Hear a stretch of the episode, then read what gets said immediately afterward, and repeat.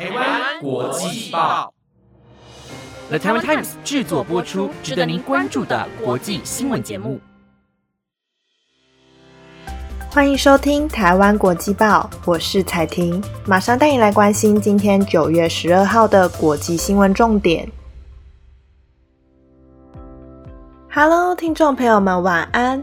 今天的国际新闻重点内容有：乌俄战争两百零一天，乌军新战线反攻东北，以及新英王查尔斯继任，不耐烦表情遭网络疯传。还有想去日本自由行吗？日本有望取消入境限额。如果你对以上的新闻内容有兴趣的话，那就跟我一起听到最后吧。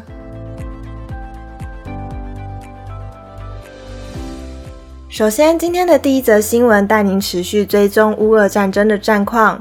乌俄战争至今已经持续了两百零一天了。根据乌克兰官方的说辞，十号的时候，乌军部队反攻乌克兰东北部的运输枢纽伊久姆地区，随后更快速地占领了地理位置在更北部的库皮扬斯克镇。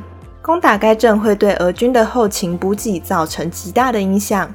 而在昨天，乌方宣布，这个月乌克兰的反攻行动已经成功收复了超过三千平方公里的失土。而且比数个月前俄军占领的速度还来得快。依据美国有线电视新闻网 CNN 的报道，由于乌军部队昨天进入伊久姆这个乌东枢纽，说明基辅的新战线和策略正在奏效。这对乌克兰来说不仅带来重大的军事胜算，也可能是乌俄战争即将进入新转折的一个迹象。反之，俄罗斯当地的媒体在报道战况时，将其外交部长拉夫罗夫的表态放在头条。他说：“俄罗斯从不拒绝与乌克兰谈判，但基辅谈判的进程拖得越久，双方就越难达成协议。但俄罗斯官方从三月多以来就没有更新该国的战损情况，依然持续发表着各场的胜利战果。有外媒就表示，战争初期俄军花了一个多月的时间才攻占到伊久姆地区。”现在被乌军闪电般夺回，将被外界视为这会对俄罗斯总统带来极大的羞辱与压力。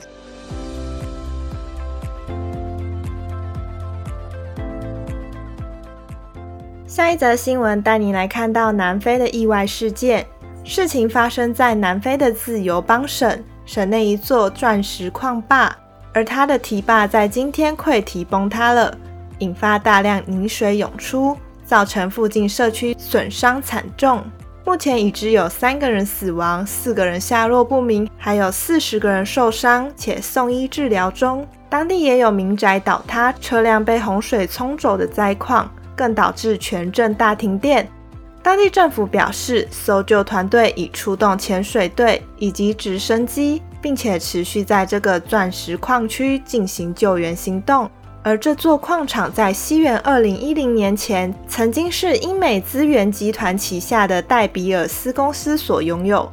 矿产资源及能源部长曼塔西告诉媒体，从尾矿坝泄出的泥水，总共造成了九间房屋被冲走。而时间完全毁损，并表示有关死亡和财产损失的赔偿都将由软泥坝的公司来负责。至于国营电力公司，也发布声明表示，由于变电站被泥浆给淹没，该地区的电力供应大规模中断，目前无法估计何时可以恢复供电。不过，公司的目标是在今天内恢复雅阁泉矿区的供电。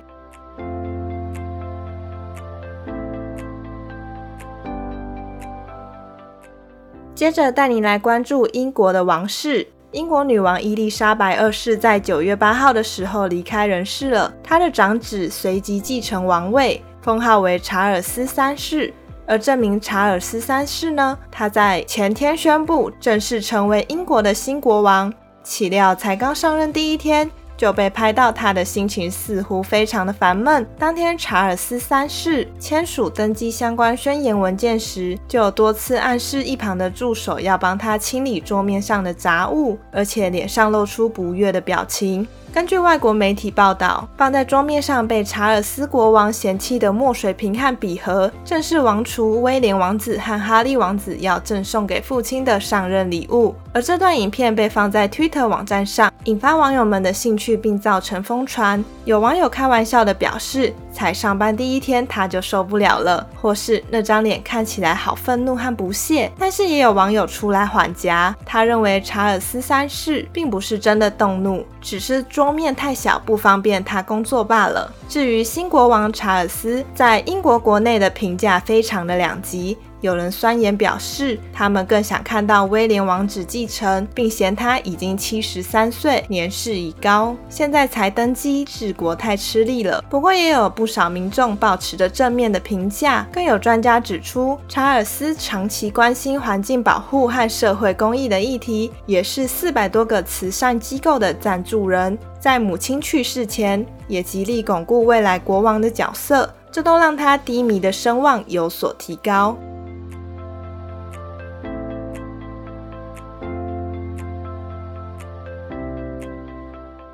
接下来带您来关心有关日本的旅游消息。日本内阁官房副长官木原成二昨天在富士电视台节目中谈及新冠疫情边境口岸对策时，表达日本政府最近有意取消单日入境人数上限五万人的限制，并且当局正在评估是否进一步松绑边境管制措施。除了入境人数的上限，还包括解除自由行禁令及恢复免签入境等，最快有望这周揭晓结果。日本从九月七号起，每日入境上限人数已提高至五万人，同时开放不需导游陪同的外国团体客入境，也取消原本仅限一百零二个国家的地区民众入境的限制。而且只要接种完三剂疫苗，就可以不用出示 PCR 阴性证明。但是根据日台交流协会日前的公告，目前申请签证已经排满到十月底了。日本官员指称，在后疫情时代，全球重新开启交流的情况下，日本也不能落后。由于日元近年的贬值，他预计来日本旅游的游客数会大增，尤其现在又搭上秋冬旅游旺季的观光热潮。当然要把握日本汇率上的优势，期望赶在秋天前正式解禁。最后一则带大家来关心空气污染的严重性。近年来，没抽烟却得到肺癌的人数大幅增加，肺癌已经不再只是因为抽烟而造成的疾病。国外科学家们表示，他们已经确定了空气污染而引发非吸烟者肺癌的机制。其中，空污会让肺部细胞的异变程序开始运作，并恶化成肺癌。这项发现将会改写大众对肺癌的认知，也可能有助于医学专家找到预防和治疗的方法。英国弗朗西斯克里克研究所和伦敦大学研究团队分析了英国、南韩和台湾一共超过四十六万人的健康数据，发现暴露在 PM 二点五污染颗粒的环境下。会导致 EGFR 基因突变风险增加。虽然早在1960年，人们就知道吸烟会造成肺癌，不过因为学界一直朝基因突变的方式去研究，才一直没有找到空污这个原因。空气污染是隐形的杀手，估计每年有超过八百万人的死亡与空污有关。法国癌症研究中心的科学家表示，先前科学家没有证实肺癌其他风险因子，所以他认为这项研究非常有革命性。而英国癌症研究中心首席临床医生也表示，我们只能选择自己是否要抽烟，但无法选择空气。而近年来，空气污染也成了相当严重的全球性问题。以上就是今天五则的新闻内容。感谢你们的收听，本节目由了台湾 Times 制作播出，我们下周再见哦，拜拜。